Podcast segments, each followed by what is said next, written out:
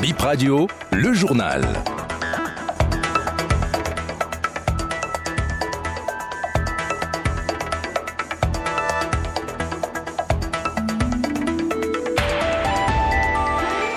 Bonsoir et bienvenue dans ce 19h. Nous sommes aujourd'hui samedi 7 octobre 2023. Et à la une, deuxième tour des éliminatoires Coupe du Monde féminine U20. Les Amazones sont menées par les Sénégalaises 2 buts à 0. C'est actuellement la mi-temps à Dakar. L'ex-président Boni Yahi à Malanville ce samedi, il s'est rendu auprès des camionneurs bloqués à la frontière Bénin-Niger, accompagné d'une délégation de son parti, les démocrates.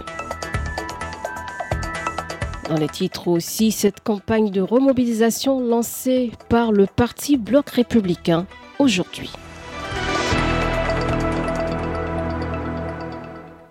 On démarre par euh, le foot, le sport, euh, donc euh, pour ouvrir ce journal avec cette deuxième tour, ce deuxième tour pardon, des éliminatoires Coupe du Monde féminine U20 qui se tient actuellement à Dakar au Sénégal. Les Amazones sont menées par les Sénégalaises, deux buts à zéro. C'est actuellement la deuxième mi-temps.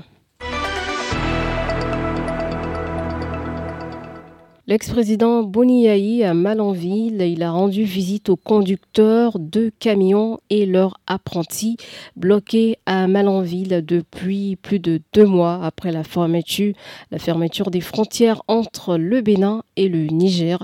Une décision prise, vous le savez, suite aux sanctions de la CDAO. Boniaï s'est rendu dans cette commune avec une dizaine de députés euh, des démocrates et le président de ce parti, Eric Rundete. Euh, voici les mots de Bouniaï. Il s'adressait aux camionneurs et à leurs apprentis. C'est vrai, il s'est passé quelque chose que tout le monde regrette, c'est vrai, mais ne cherchons pas à utiliser le marteau pour tuer une mouche. Ce qui compte, c'est ce que le président Eric a dit. Et vous, le peuple, les populations. Nous avons vu le moment est venu maintenant pour qu'une solution rapide puisse être trouvée pour qu'on sorte de cette situation. Eh bien, nous recevons d'espoir et d'espérance. De ce qu'on espère, mettez-vous dans le crainte par vos prières que la paix devient là, que les frontières seront ouvertes. Mettez cela dans vos prières.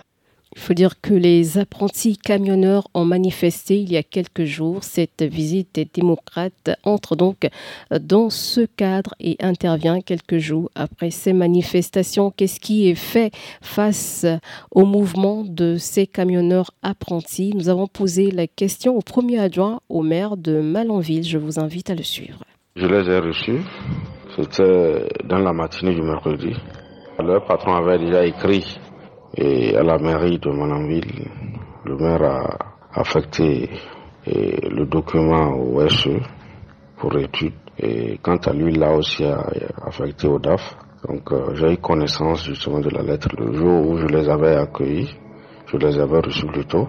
Donc euh, j'ai immédiatement demandé aux responsables de la plateforme de crise de voir comment il faut procéder. Donc la plateforme a été réunie et il parti les rencontrer même sur le terrain le jeudi dans la matinée.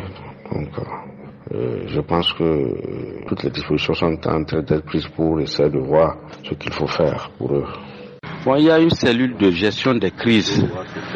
Donc il y a une plateforme qui est, qui est mise en place. Donc c'est la plateforme qui s'est réunie le jeudi pour aller vers ces gens-là.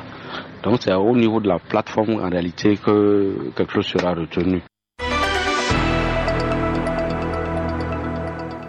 Et du côté de la mouvance, une campagne nationale de remobilisation au sein du parti bloc républicain. Ouverture ce samedi de cette campagne à Ouida. Elle a été lancée par le président du BR, Abdoulaye Bio La même opération a eu lieu à Alada, Calavi et dans le Koufou. Cette initiative devrait permettre de mettre tous les militants du bloc républicain au même niveau d'information. La campagne est censée durer une dizaine de jours, nous a confié une source du bloc républicain. Ce 7 octobre, c'est la journée dédiée aux soins palliatifs. C'est un ensemble de soins pour atténuer les symptômes d'une maladie sans agir sur sa cause. Des soins prodigués à des malades incurables, des personnes en fin de vie. Le docteur Latif Moussé de l'Association béninoise des soins palliatifs nous en parle.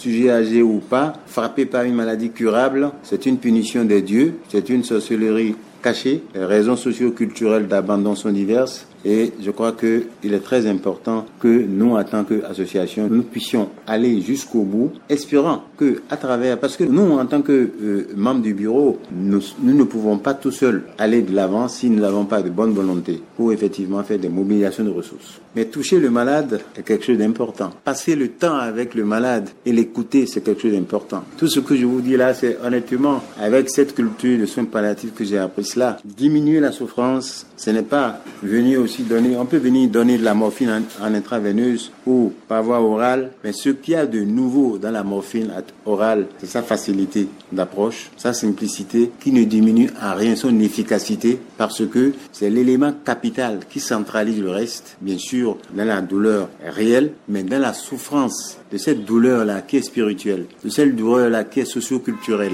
etc., il y a beaucoup à faire. C'est en cela que aussi bien les spirituels, aussi bien les proches, aussi bien les aidants, les bénévoles, nous avons besoin vraiment de tout le monde pour que, ensemble, au-delà de la douleur, les autres symptômes, nous puissions effectivement les englober. Toute société est en évolution, mais l'euthanasie, même dans les pays où l'euthanasie semble exister, il y a des reculs aujourd'hui. Nous ne pouvons pas dire qu'avec notre culture, l'euthanasie s'existe ou n'existe pas. Qu'est-ce derrière le mur, dans nos couvents parfois Ce sera tout pour ce journal. Merci de l'avoir suivi.